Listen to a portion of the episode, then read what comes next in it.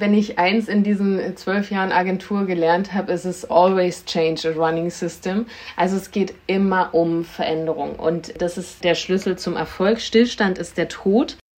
She likes Tech. She likes Tech. Der Tech-Podcast von NDR Info. Hi und herzlich willkommen bei einer neuen Folge von She Likes Tech. Ich bin Eva Köhler. Und ich bin Svea Eckert. Wir sind Tech-Journalistin und wir sprechen hier in jeder Episode mit einer Frau aus der Tech-Branche über ihre Arbeit, ihr Fachgebiet und natürlich auch über das Frausein. Heute sprechen wir mit Franzi Kühne. Sie ist Agenturgründerin, Buchautorin, wurde 2017 mit nur 34 Jahren die jüngste Aufsichtsrätin Deutschlands und zwar beim Freenet-Konzern. Und mit ihr wollen wir heute darüber sprechen, wie es ihr gelungen ist, mit 34 Jahren Aufsichtsrätin zu werden. Und wir wollen mit ihr in das große Schlagwort digitale Transformation eintauchen, was das bedeutet und was das eigentlich mit Diversität zu tun hat. Hallo Franzi. Hallo, ich freue mich dabei zu sein. Ja, so schön, dass du da bist. Eva hat dich gestern mal gegoogelt, Franzi, ja. und ähm, hat mir dann gleich gesagt, ihr sind zwei Dinge aufgefallen. Hm. Und zwar ähm, einmal, alle Suchergebnisse unter deinem Namen führen auch zu dir. Das heißt, es gibt offenbar niemanden mit deinem Namen. Und zweitens, ähm, ja, sie erzählen sehr stark, wie außergewöhnlich du bist. Ist das so? Also das heißt, du bist die jüngste ja. Aufsichtsrätin Deutschlands. Du sitzt mittlerweile sogar in einem weiteren Aufsichtsrat. Du bist Bestseller-Autorin. Du hast eine erfolgreiche Social-Media-Agentur gegründet, nämlich TLGG. Das war die erste Social-Media-Agentur in Deutschland.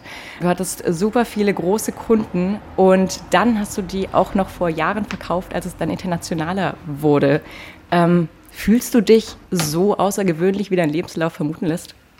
Ja, also wenn, wenn das jetzt mit Video wäre, würdet ihr sehen, wie ich hier rot werde, weil das, das klingt immer alles so, so wahnsinnig groß und so, als hätte ich das alles so geplant und wäre von Anfang an so zielstrebig daran gegangen. Und das war überhaupt nicht so, also in keinster Weise. Und äh, also wenn ich, wenn ich mir das ähm, seltenerweise mal von außen so ein bisschen angucke, das mache ich eigentlich wirklich sehr selten, ähm, dann denke ich mir auch, ach krass, irgendwie scheine ich da was richtig gemacht zu haben, aber geplant war das alles nicht. nee. Was waren denn deine Träume? Also wenn du nochmal zurückdenkst, als du vielleicht so 17, 18 warst, vielleicht kurz vorm Schulabschluss kurz vorm Schulabschluss dachte ich eigentlich nur, oh, Hauptsache schaffe ich, ich will das Abi schaffen und dann, äh, dann mal gucken, reisen, äh, so jobben, sowas wollte ich da machen. Also ich hatte nie den großen Berufswunsch und nie den großen Plan, sondern immer nur, ich muss das Abi schaffen und dann kann ich machen, was ich will. Und äh, dann hatte ich mein Abi und habe genau das gemacht, nämlich gejobbt und äh, bin in diesem Job viel rumgereist und habe dann angefangen, Jura zu studieren, weil ich äh, den, den Traum hatte, mit so Anfang 20 äh, Kriminalkommissarin zu werden. Ich habe äh, damals immer gerne Tatort geguckt und dachte mir, äh, da habe ich ein Talent, weil ich immer die Erste war, die den Täter erraten hat. Aber das ist nichts draus geworden. Ich hatte mich beworben beim BKA und die haben mich abgelehnt mit der Begründung, ich sei zu stressresistent. Zu stressresistent. Genau, ich habe dann ein paar Jahre später herausgefunden, das ist ein Synonym dafür, dass die Frauenquote im Einstellungsjahr zu hoch war. Was ja trotz allem so ein Punkt ist, ist, du hast unglaublich viele Träume dir erfüllt, beziehungsweise in deinem Lebenslauf stehen wahnsinnig viele Träume anderer Leute. War irgendwas davon auch dein Traum? Nimmst du das so wahr? Das habe ich noch nie so betrachtet, dass da die Träume der anderen Leute drin stehen und finde das gerade sehr witzig. Ähm, äh, also mein Plan war es nie und ich gucke auch auf mich nicht so, als wäre, als würde ich das Leben führen, was sich andere Leute erträumen. Also ich habe, für mich fühlt sich das einfach so an, wie das, was, dass ich das mache, was mir Spaß macht. Und genau so habe ich mit Mitte 20, als ich TLGG gegründet habe, auch auf mein Leben geguckt. Ich wollte was machen, ähm, wo ich eine totale Leidenschaft für habe, was mir Spaß macht und vor allen Dingen mit Leuten, mit denen ich mich gerne umgebe. Und ähm, das war der Hauptgrund dafür, dass ich gesagt habe, ja, lass mal, lass mal was gründen, lass mal äh, Agentur spielen, haben wir damals gesagt, weil das so, ähm, so leicht war und sich einfach so sehr leicht angefühlt hat, genau das zu machen, nämlich damals Social Media, für das wir brennen und genau mit den Leuten, mit denen ich mich gerne umgebe. Jetzt hast du gerade gesagt, ihr habt beschlossen, ihr wollt Agentur spielen, ihr wollt Gründen spielen. Das heißt, für ganz viele andere Menschen ist ja mit so einer Gründung unglaublicher Mut auch verbunden. Also das ist ein riesengroßer Schritt und für euch war das so ein Spiel. Das heißt, für dich war gar kein Mut notwendig tatsächlich? Für mich war kein Mut notwendig. Also für mich fühlt sich das nicht mutig an, ähm, zu gründen mit Mitte, Mitte 20, weil du hast keinerlei Verantwortung. Du hast nur Verantwortung, oder bei mir war es damals so, ich hatte nur Verantwortung für mich selbst. Ich hatte keine Kinder, ähm, ich musste zusehen, dass ich meine Miete zahle und mein Unterhalt irgendwie und mehr auch nicht.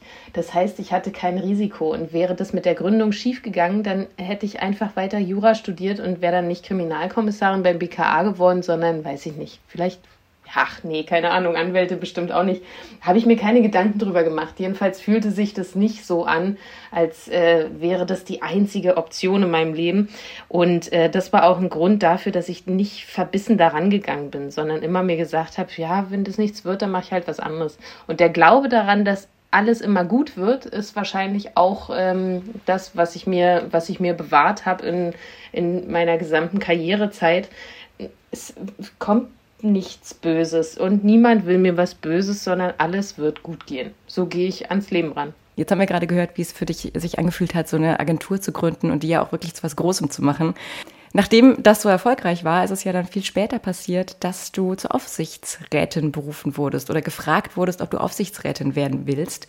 Das Problem daran ist aber ja, man wird ja nicht einfach so Aufsichtsrätin. Also ist ja die große Frage, wie ist es denn passiert? Also ich habe gehört im Zeitpodcast, dass du gesagt hast, ich war davon total überrascht. Wie kann man denn davon überrascht werden, wenn einen eine Firma anruft und sagt, willst du bitte in unseren Aufsichtsrat? Das weiß man doch, oder?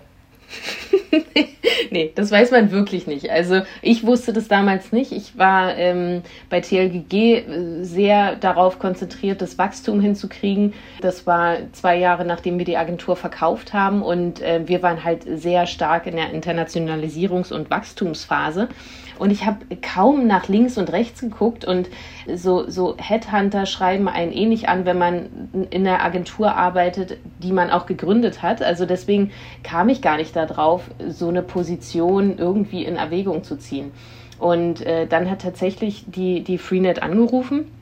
Und ähm, ich war, war wirklich überrascht, äh, zumal ich zu dem Zeitpunkt auch nicht wusste, was macht denn eigentlich eine Aufsichtsrätin, was ist ein Aufsichtsrat in einem, in einem börsennotierten Unternehmen und äh, welche Verantwortung geht denn da einher mit? Was denkst du, was war der Grund, warum du angerufen wurdest? Ich meine, gut, Freenet ist ja auch ein Digitalkonzern. Brauchten die eine Frau? Ja, aber wir haben seit 2015 die Frauenquote in Aufsichtsräten. Das ist äh, gesetzliche Vorgabe. Und natürlich spielt die Frauenquote da eine Rolle, weil sie Unternehmen rausbringt aus diesem wir suchen mal dort, wo wir immer suchen. Und die Freenet wollte sich verstärken im Bereich Digitalisierung. Das heißt, ähm, sie mussten die Frauenquote erfüllen und sich im Bereich Digitalisierung verstärken. Und damals 2017 gab es so eine Shortlist von ein paar Frauen, die dann eben auf der Liste standen. Es gab aber nicht so viele wie heute, die schon jahrelange Erfahrung mit dem Thema hatten und äh, unternehmerische Verantwortung. Da heißt irgendwie so ihr eigenes Unternehmen hatten. Und so kamen die dann halt auf mich. Sehr ganz spannend. Du hast ja ein Buch geschrieben, ähm, gerade ist recht frisch rausgekommen und da hast du mal Männern genau solche Fragen gestellt, wie ich dir eben gestellt habe, nämlich äh, sind sie eigentlich hier wegen der Frauen, beziehungsweise dann vielleicht wegen der Männerquote oder ähm, wie vereinen sie eigentlich Familie und Beruf? Wie war das? Also ich war, war dann, als ich in den Aufsichtsrat gekommen bin, gewählt worden bin, so, so, ein, so ein Medienhype. Und ich habe mich gewundert, dass ich über ähm, so zwei Jahre immer wieder dieselben Fragen gestellt bekomme. Und fand es, fand es sehr merkwürdig, nie über Digitalisierung wirklich sprechen zu dürfen, sondern immer nur, was habe ich zur nächsten Aufsichtsratssitzung an, wer passt denn gerade auf meine Kinder auf? Und äh, wie sehe ich mich eigentlich als Vorbild all solche Fragen. Und mir ist auch in der Berichterstattung aufgefallen, wenn Frauen interviewt werden und die sind okay, erfolgreich, dann geht es eigentlich primär um solche Sachen. Und ich dachte mir, ich drehe mal den Spieß um und habe äh, über also 22 erfolgreichen Männern diese Fragen gestellt und hatte einen Fragenkatalog aus so ungefähr 50 Fragen und habe dann so Heiko Maas, Gregor Gysi, Joe Keser, äh, Rapper und, und Axel Bosse und allen möglichen Leuten diese Fragen gestellt und war überrascht davon, wie emotional so ein Gespräch nach einer Stunde werden kann. Also das sind ja alles sehr, äh, also so, so vor so einem Joe Keser zu sitzen, ähm, macht schon enormen Eindruck, ähm, weil das halt ein, ein sehr erfolgreicher Manager ist, verantwortlich für zu dem Zeitpunkt für mehrere tausend Leute. Und ihn dann so zu fragen, wie hat denn Ihr Umfeld reagiert, als Sie äh, das erste Mal Vater geworden sind? Oder ähm, welche Opfer mussten Sie für Ihre Karriere bringen? Das ist schon sehr, sehr intim teilweise und sehr privat. Was hat er gesagt? Also so zu, zu den, zu den Opfern, die er bringen musste für seine Karriere, weil es tatsächlich haben viele Männer auch in diese Richtung geantwortet, dass sie ihre Kinder nicht haben aufwachsen sehen.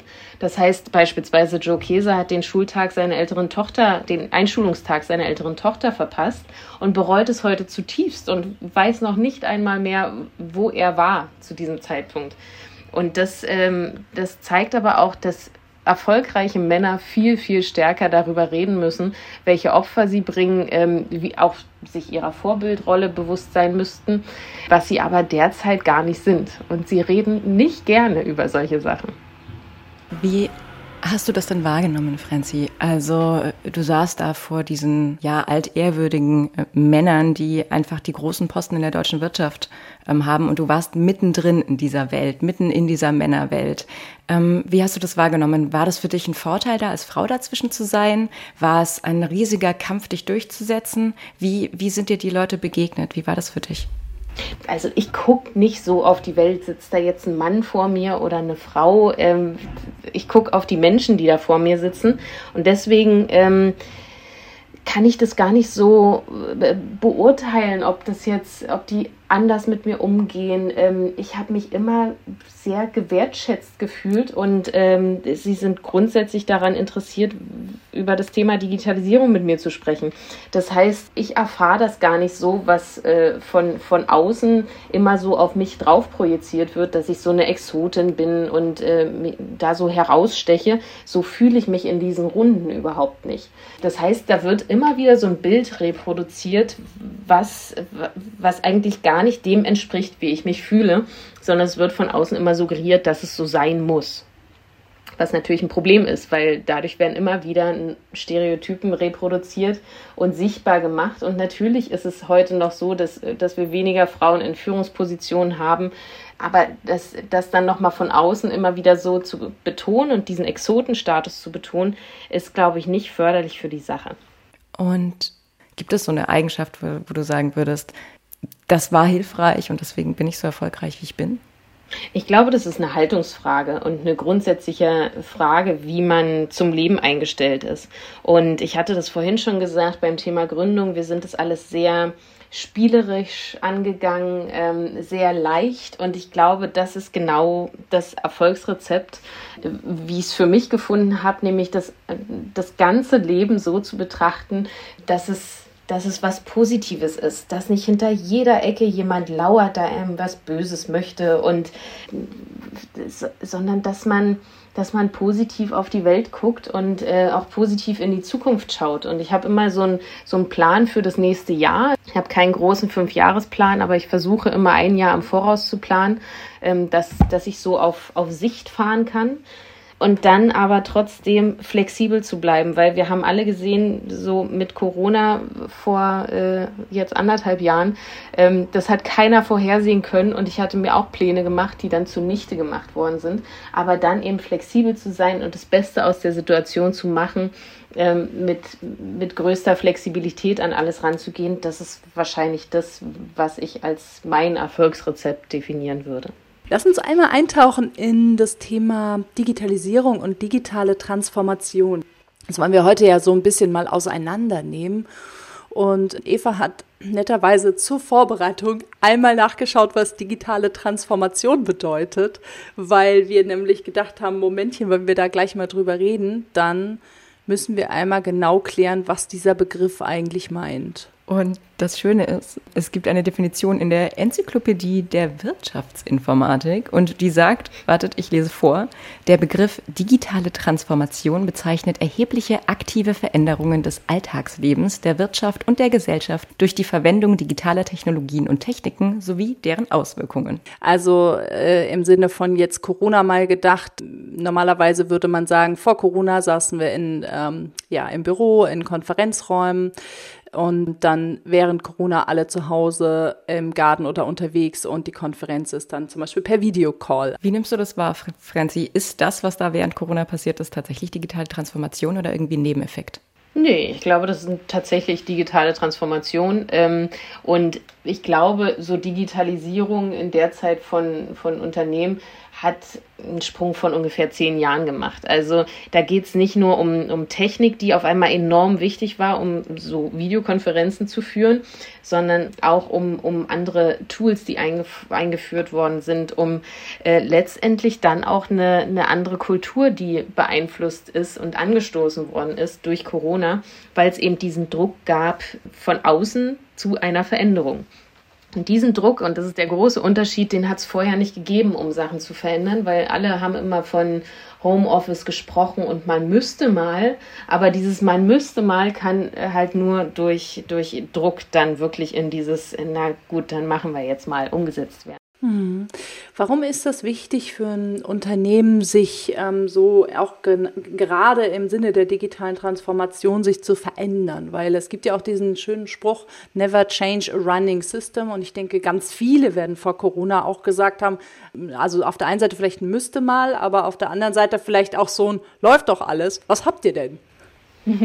Nun, also wenn ich eins in diesen zwölf Jahren Agentur gelernt habe, ist es always change a running system. Also es geht immer um Veränderung und das ist der Schlüssel zum Erfolg. Stillstand ist der Tod. Also ich glaube tatsächlich, wenn, wenn man zukunftsfähig sein will und letztendlich geht es ja darum, Unternehmen zukunftsfähig zu machen, dann ist es, muss das Unternehmen ständig in der Lage sein, auf externe Entwicklungen zu reagieren. Und das ist natürlich immer leicht gesagt, weil wer kann schon in die Zukunft gucken? Ich glaube niemand. Und ähm, da spielen so viele Faktoren eine Rolle, also so viele Veränderungsfaktoren, die das alles beeinflussen. Aber genau deswegen ist das eben die, diese, diese Zauberformel. Also ständig in Veränderung bleiben und sich in ständiger Veränderung befinden.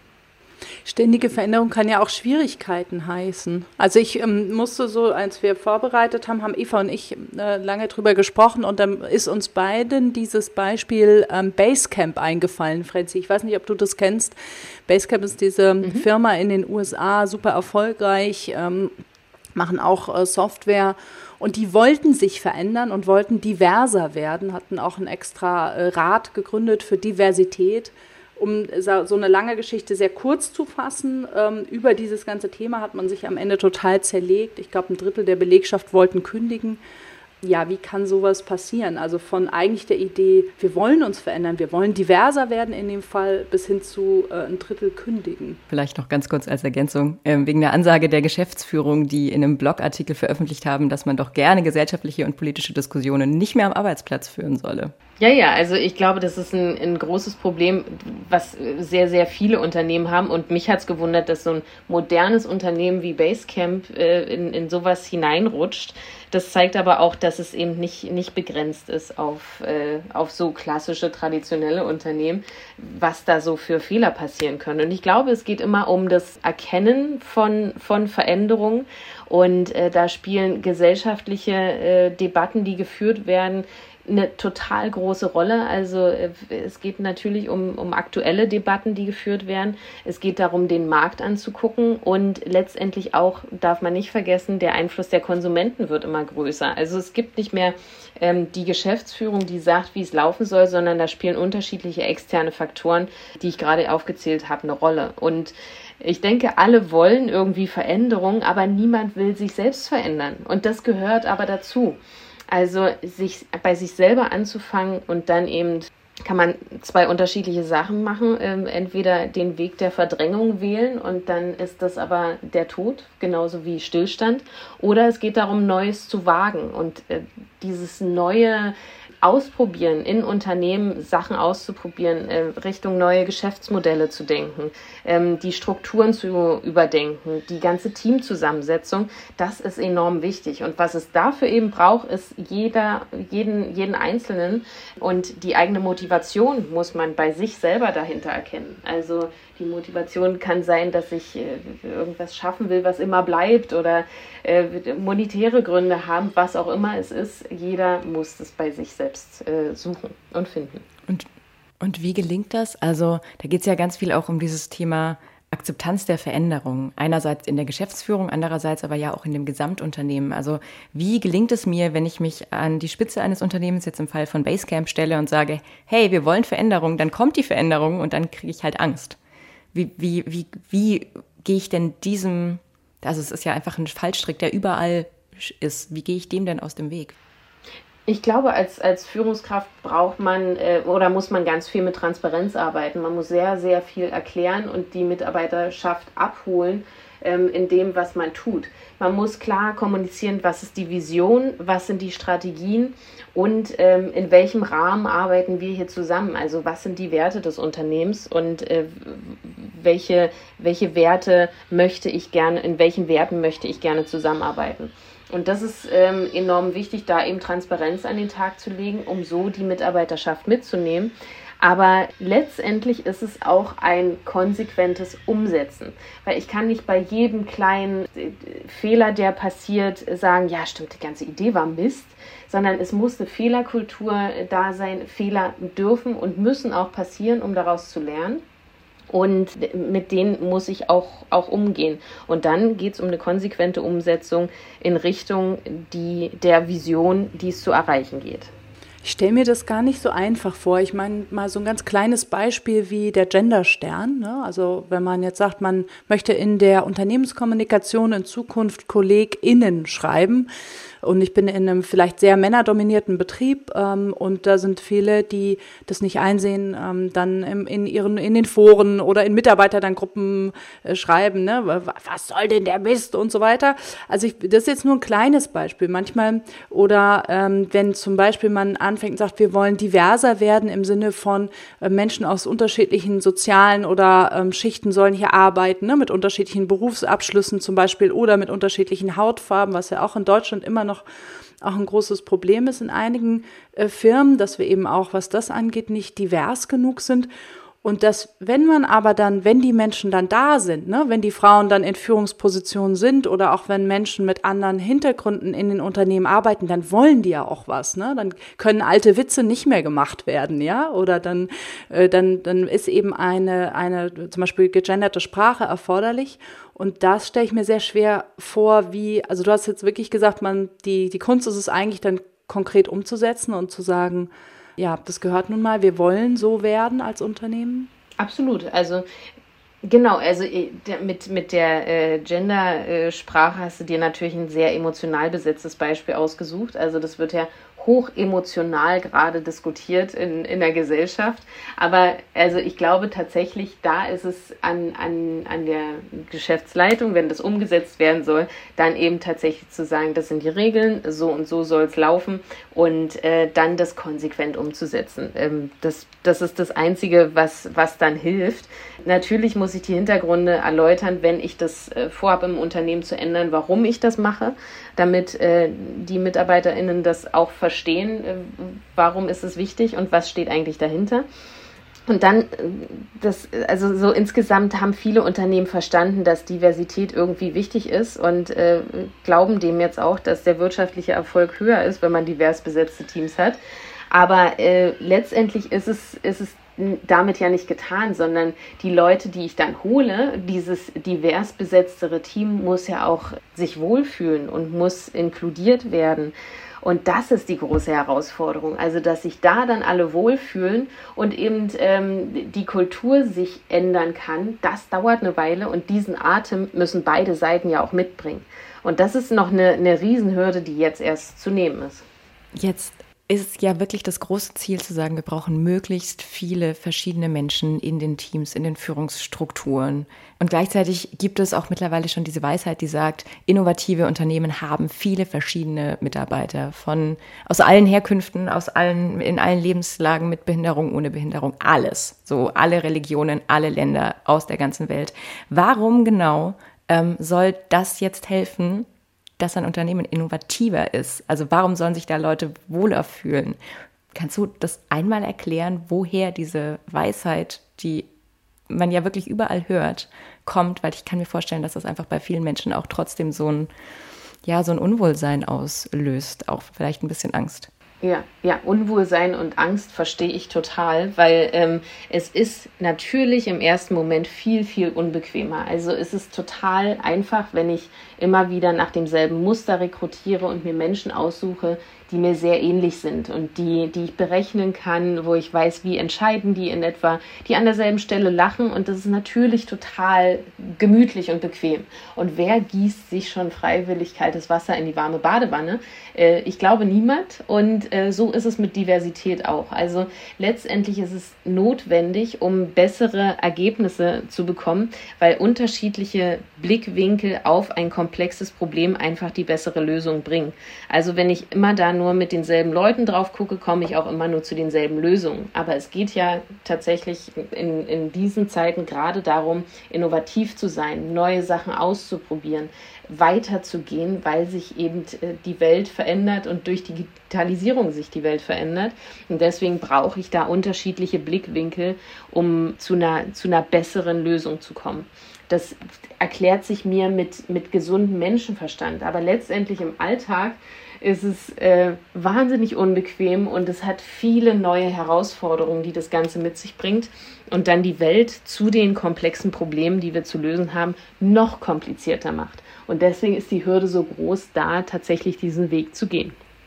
Und was braucht man, damit man diese Ängste abbauen kann und damit man tatsächlich diese Diversität irgendwie hinbekommt? Was denkst du, wie man das am besten kommuniziert? Äh, Oder auch ja, im Mindset Genau, es geht um, um Mindset, es geht um, um äh, tatsächliche gewollte Veränderung. Es geht darum, Strukturen aufzubauen, die die Diversität natürlich ermöglichen, die aber auch ermöglichen, möglichst flexibel zu arbeiten. Ähm, ich rate dann immer dazu, in, in Prototypen zu arbeiten. Das heißt, so kleine Teams aufzubauen und äh, da Dinge auszuprobieren, so dass wenn irgendwas schief geht, nicht gleich mein komplettes Geschäft scheitert und ich vor, vor dem Ruin stehe, sondern ähm, dann eben in einem kleinen Team was schief geht, wo es aber nicht so schlimm ist und man daraus lernen kann. Also da Dinge auszuprobieren und diesen Platz zu schaffen zum Ausprobieren ist enorm wichtig, glaube ich. Hm. Sag mal, wenn, ähm, wenn ein Drittel Frauen zum Beispiel im mittleren Management kommen oder Menschen mit Migrationshintergrund jetzt als Beispiel, dann heißt es aber, dass ein Drittel vielleicht weißer Männer oder auch weiße Frauen, äh, je nachdem, äh, dann eben nicht weiter aufrücken. Was macht man denn mit denen? Oder was sagt man denen denn? Na, also die, die Beförderung immer damit zu begründen, naja, wir suchen jetzt nur nach einer Frau, weil wir müssen die Frauenquote zu erfüllen. Also solche Unternehmen haben nichts verstanden, weil es, es geht letztendlich für jeden und jede Einzelne darum, die besseren Ergebnisse zu erzielen, damit das ganze Unternehmen weiterkommt. Also dieser Gemeinschaftsgedanke muss viel, viel stärker betont werden. Dieses Einzelkämpfer äh, kämpfen sich so durch und äh, kommen an die Macht, wer am lautesten schreit. Die Zeiten sind einfach vorbei aus den genannten Gründen, weil die Probleme komplexer werden und die gesamte Führung sich auch ändern muss, um diese Probleme lösen zu können weil keiner kann, kann das überblicken, sondern es funktioniert nur dadurch, dass viele Menschen an einen Tisch kommen und moderne Führung von heute ist genau das, nämlich dieses ähm, Kuratieren von unterschiedlichen Kreisen, von unterschiedlichen Menschen.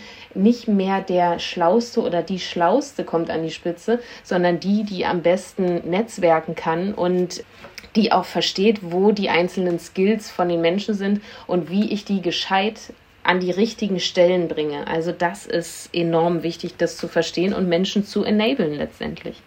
Ich habe noch eine Frage zu den Ausreden. Ähm, ich habe das Gefühl, es gibt auch immer wieder mh, hm, diese Herangehensweise zu sagen, ja, es war halt keine kompetente Frau da, ja, ähm, das ist halt der Beste, den wir haben, da waren jetzt halt keine weiblichen BewerberInnen dabei, so.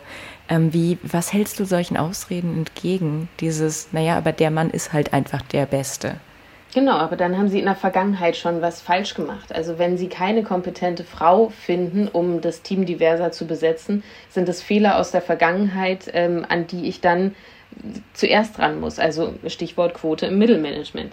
Oder sie müssen halt von extern rekrutieren und die Pipeline für Frauen in, in, in Vorstandsebenen, die fähig dafür sind, war nie so hoch wie jetzt. Wir haben super gut ausgebildete Frauen, die schon ähm, lange Führungserfahrung haben. Aber ähm, die dann auch zu finden und sich diese Mühe zu machen, weil man erkennt, dass das wichtig ist, das ist ja der größte, der größte Hinderer aktuell. Was kann ich eigentlich tun? Also jetzt mal, wir haben jetzt sehr viel aus der Perspektive gesprochen von ja, jemand, der vielleicht ein eigenes Unternehmen hat oder der gründet oder der ein Unternehmen transformiert. Mal aus der Perspektive von einer Arbeitnehmerin gesprochen. Was kann ich tun? Also ich, ich finde tatsächlich dieses Einfordern, Mund aufmachen und darauf hinweisen enorm wichtig. Und ähm, dann auch ähm, sich, wenn ich mich irgendwo bewerbe, zu gucken, wie, welche Haltung hat denn das Unternehmen zu unterschiedlichen Punkten. Also da geht es ganz viel um, um ähm, Haltung, Transparenz gegenüber, wie steht das Unternehmen eigentlich zu, zum Thema Vereinbarkeit, ähm, was, was machen die in dem, in dem Bereich, das ist, also wäre mir total wichtig, darauf zu achten und ähm, mich dann aber auch nicht äh, dazu bewerben, wenn das Unternehmen eine unmoderne Haltung in, in, diesen, in diesen Bereichen hat. Ähm, also ja, das, das würde ich, würde ich auf jeden Fall raten. Franzi, Jetzt sind wir einmal mit dir durch die verschiedenen äh, Bereiche der digitalen Transformation gelaufen. Und ich glaube, wir haben jetzt ein ganz gutes Bild davon, warum es wichtig ist und warum es auch eine Rolle spielt für Unternehmen, um innovativer zu sein. Und jetzt haben wir noch eine letzte Frage, weil du ja wirklich seit vielen, vielen Jahren Firmen von innen, aber eben auch von außen beobachtest. Ähm, gibt es so eine Firma, wo du sagst, da haben mich die Arbeitsstrukturen, der Aufbau so begeistert, so glaube ich, dass wir in den nächsten Jahren arbeiten werden, da müssen wir hin. Das ist die Arbeitswelt, in der wir unsere Zukunft finden. Also ein Unternehmen, was das schon macht, habe ich äh, leider noch nicht kennengelernt. da muss ich euch enttäuschen. Ähm, ich würde, würde mir wünschen, dass es, also ich sehe großes Potenzial in Familienunternehmen, weil die eine, eine, eine traditionelle geprägte Kultur haben. Das heißt, die sind sehr, eh schon sehr wertebasiert, um das zu bewahren, was sie haben und haben diesen, diesen Anspruch, immer weiter das zu vererben. Das heißt, die Motivation ähm, für Veränderung ist schon in der DNA angelegt. Und das, ähm, das gepaart mit so Flexibilität, die, die äh, unterschiedliche Startups und kleinere Unternehmen an den Start äh, bringen, das wäre, wäre für mich so ein Modell der Zukunft, das, ähm, was ich mir wünschen würde für, für Unternehmen. Also genau diesen, diese beiden Kulturen zusammengebracht, das ist für mich der Schlüssel, um innovative Geschäftsmodelle zu schaffen. Ja, also ein klares, ich fasse einmal zusammen, was ich verstanden habe, also wirklich ein klares Bild von sich selbst als Unternehmen. Wer bin ich? Wo möchte ich hin? Wie kann ich mich bewegen? Und eben dieses Wissen, wie man Innovation macht und treibt von Startups. Also super flexibel mit einem sehr starken Identitätsbegriff. Richtig, ganz genau. Das ist gut zusammengefasst. Vielen Dank. Sehr schön. Sag mal, wir haben ja am Schluss fragen wir unsere Interviewpartnerinnen ja immer nach dem Pick. Äh, das ist ähm, eine Kategorie, die haben wir uns mal überlegt, weil wir immer sehr neugierig sind, welche möglicherweise Gadgets, aber auch mal Bücher oder andere Podcasts unsere Interviewpartnerin bereichern oder ihnen das Leben leichter machen. Hast du einen Pick? Ich habe viele Picks und ich, ich gehe sie ganz kurz durch, weil das alles wirklich ähm, in meiner Welt totale Standards sind. Also ich, ich liebe den ähm, Podcast von Olli Schulz und Jan Böhmermann, Fest und Flauschig. Den höre ich immer. Das ist wie, wie meine Nachrichtensendung. Dann macht mir mein Leben leichter die Google Kalender App, weil ich da den Überblick habe mit unterschiedlichen Menschen, die in meinem Leben integriert sind, um das ganze Thema Vereinbarkeit von Kind und ähm, Karriere voranzubringen. Das ist das Tool für mich, was ich immer brauche brauche. Und zum Runterfahren und zum Abschalten brauche ich Instagram und äh, konsumiere da sehr gern einfach nur Bilder und lustige Stories. Und ja, das, äh, das sind so meine, meine drei wichtigsten Apps, würde ich sagen. Warum Instagram? Was reizt dich so sehr an Instagram? die Unterschiedlichkeit, die Vielfalt. Also ich kann mir da aus, äh, raus aus meiner Bubble das Leben von Menschen in diesem virtuellen, gefakten Raum angucken, wie sie sich gerne sehen. Und das macht mir totalen Spaß. Das ist wie Fernsehen gucken ähm, in noch kurzweiliger. So ein bisschen wie so die Daily Soap. Mhm. Ähm, Richtig. Äh, wie, wie, wie das, was vielleicht irgendwie was, wie hieß das, Big Brother war oder sowas. Mhm. Bloß äh, vielleicht noch etwas ästhetischer. Genau, etwas ästhetischer und noch gestagter. Also, ähm, und das ist, das ist genau das, was ich zum, zum Abschalten gerne mir angucke. Also ich gucke wirklich auch gerne, wenn ich Zeit habe, äh, Trash-TV ähm, im echten linearen Fernsehen. Das mag ich total gern. Aber ähm, ich habe selten Zeit und deswegen ist Instagram da mein Ersatz. Franzi, es war so schön, dass du da warst. Ich glaube, wir sind fertig. Ja, ja vielen Dank für die Einladung. Das hat richtig Spaß gemacht. Fand ich auch. Dankeschön. Es war großartig. Vielen, vielen Dank dir. Dankeschön. Danke. Tschüss. Tschüss. Svea, wie war's? Was hast du gelernt?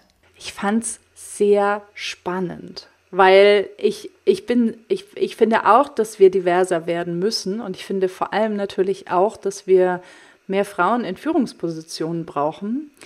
Aber ich erlebe auch, dass es eben kein leichter Prozess ist. Ja, und dass es auch ein Prozess ist, der auch mit Rückschlägen verbunden ist und dass es auch ein Prozess ist, der eben nicht von heute auf morgen gelingt. Und ich finde, Frenzi hat da ganz viel Mut gemacht. Und das Eindrücklichste, was mir in Erinnerung geblieben ist, ist dieses, Stillstand bedeutet Tod. Das fand ja. ich so ein bisschen krass, aber ich denke, sie hat wahrscheinlich recht. Ja, das ist tatsächlich auch der Satz, der mir am äh, elementarsten im Kopf geblieben ist, ähm, weil er wahrscheinlich auch so einprägsam ist. Ne? Dieses ständige, es muss sich irgendwie weiterentwickeln. Ähm, ohne dass wir uns weiterentwickeln, entsteht einfach keine Innovation, es entsteht nichts Neues, sondern es würde immer beim Alten bleiben und nichts würde sich verändern und das wäre sterbenslangweilig. Und das in der Unternehmenskultur zu integrieren, ist natürlich wahnsinnig schwer, aber ich finde, sie hat das sehr, sehr schön eingeordnet und gut erklärt, warum es wichtig ist, dass viele Menschen viele Ideen mit unterschiedlichen Perspektiven zusammentragen und man es einfach zulässt, dass Neues entsteht und es eben nicht ja, auslacht. Das ist ja, und dass es halt auch so eine neue Art von Führung ist, ne? Oder eine neue Art von Führung gibt, die eben, wie sie so schön gesagt hat, ne, die Ideen kuratiert, die schöpft aus dem Ideenpool und die Menschen, was hat sie gesagt, enable. Ja, ne? und auch also empowered, sagt, ne? Ja, ja. Ja, ich glaube, wichtig ist auch das, was du gerade gesagt hast, Leute enablen, also Leute empowern, deren Ideen zulassen, zuhören und Orte schaffen, an denen diese Ideen dann auch entstehen können. Und ich glaube, so habe ich es irgendwie auch verstanden, dass es in der Führungsetage dann auch eher darum geht, zuzulassen, wahrzunehmen und ja, Freiraum für Kreativität zu schaffen. Ich fand es mega spannend. Ja, hat sehr Spaß gemacht. Und Frenzi war ja so ein bisschen ein kleiner naja, ein ganz kleiner Schlusspunkt, denn wir gehen in eine Sommerpause, die aber gar keine Pause ist. Ja, tatsächlich, wir gehen in die Sommerpause. Ähm, das heißt, äh, diese Folge war fürs Erste die letzte über den Sommer, aber es gibt großartige Neuigkeiten, weil die Liebeswehr nämlich ein großartiges Rechercheprojekt hatte und es deswegen ein großes She Likes Tech Spezial geben wird. Kleiner Spoiler, She Likes Tech Spezial investigativ. investigativ. Wir werden Google und Facebook und Telegram. den Querdenkern und Telegram und Verschwörungsmythen auf den Leib rücken in ein paar Spezialfolgen, die ihr dann wie gewohnt immer dienstags im 14-Tage-Rhythmus abrufen könnt. Also freut euch, seid gespannt. Das wird sehr geil. Genau. Und ansonsten was das von uns für heute. Das heißt, es gilt wie immer, wenn euch unser Podcast gefallen hat, dann abonniert uns, erzählt es euren Freunden, erzählt es euren Haustieren und euren Großeltern. Schreibt uns gerne bei Kritik an shelikestech.ndr.de. Und wenn ihr Svea und mir eine Nachricht schicken wollt, dann macht das gerne über Twitter oder auch über Instagram. Und ansonsten hören wir uns ganz bald wieder. Habt einen wunderbaren Sommer und bis ganz bald. Tschüss. She Likes Tech.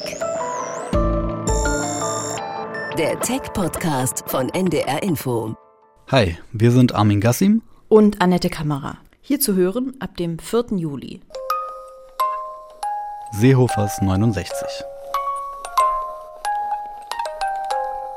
Einen Podcast, der von jungen Männern handelt, die 2015 als Geflüchtete aus Afghanistan kamen und glaubten, hier alles richtig gemacht zu haben.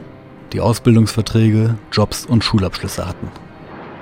Und trotzdem abgeschoben wurden. Ausgerechnet an meinem 69. Geburtstag sind 69, das war von mir nicht so bestellt,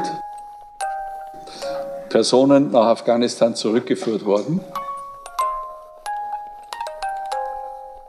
69 Afghanen. Was wurde aus ihnen? In Kabul. Ja, es passiert jeden Tag sowas. Niemand weiß, wenn jemand rausgeht, er weiß nicht, ob ich wieder zurückkomme oder nicht. Auf Lesbos. Nach einem Monat, es kann sein, hier kälter werden und auch es kann sein, hier Schnee kommen. Seehofers 69. Ein Abschiebeflug, der tödlichste Konflikt der Welt und der Kampf gegen bürokratische Windmühlen. Ein Podcast von Deutschlandfunk und NDR. Hier zu hören ab dem 4. Juli. Horst Seehofers Geburtstag.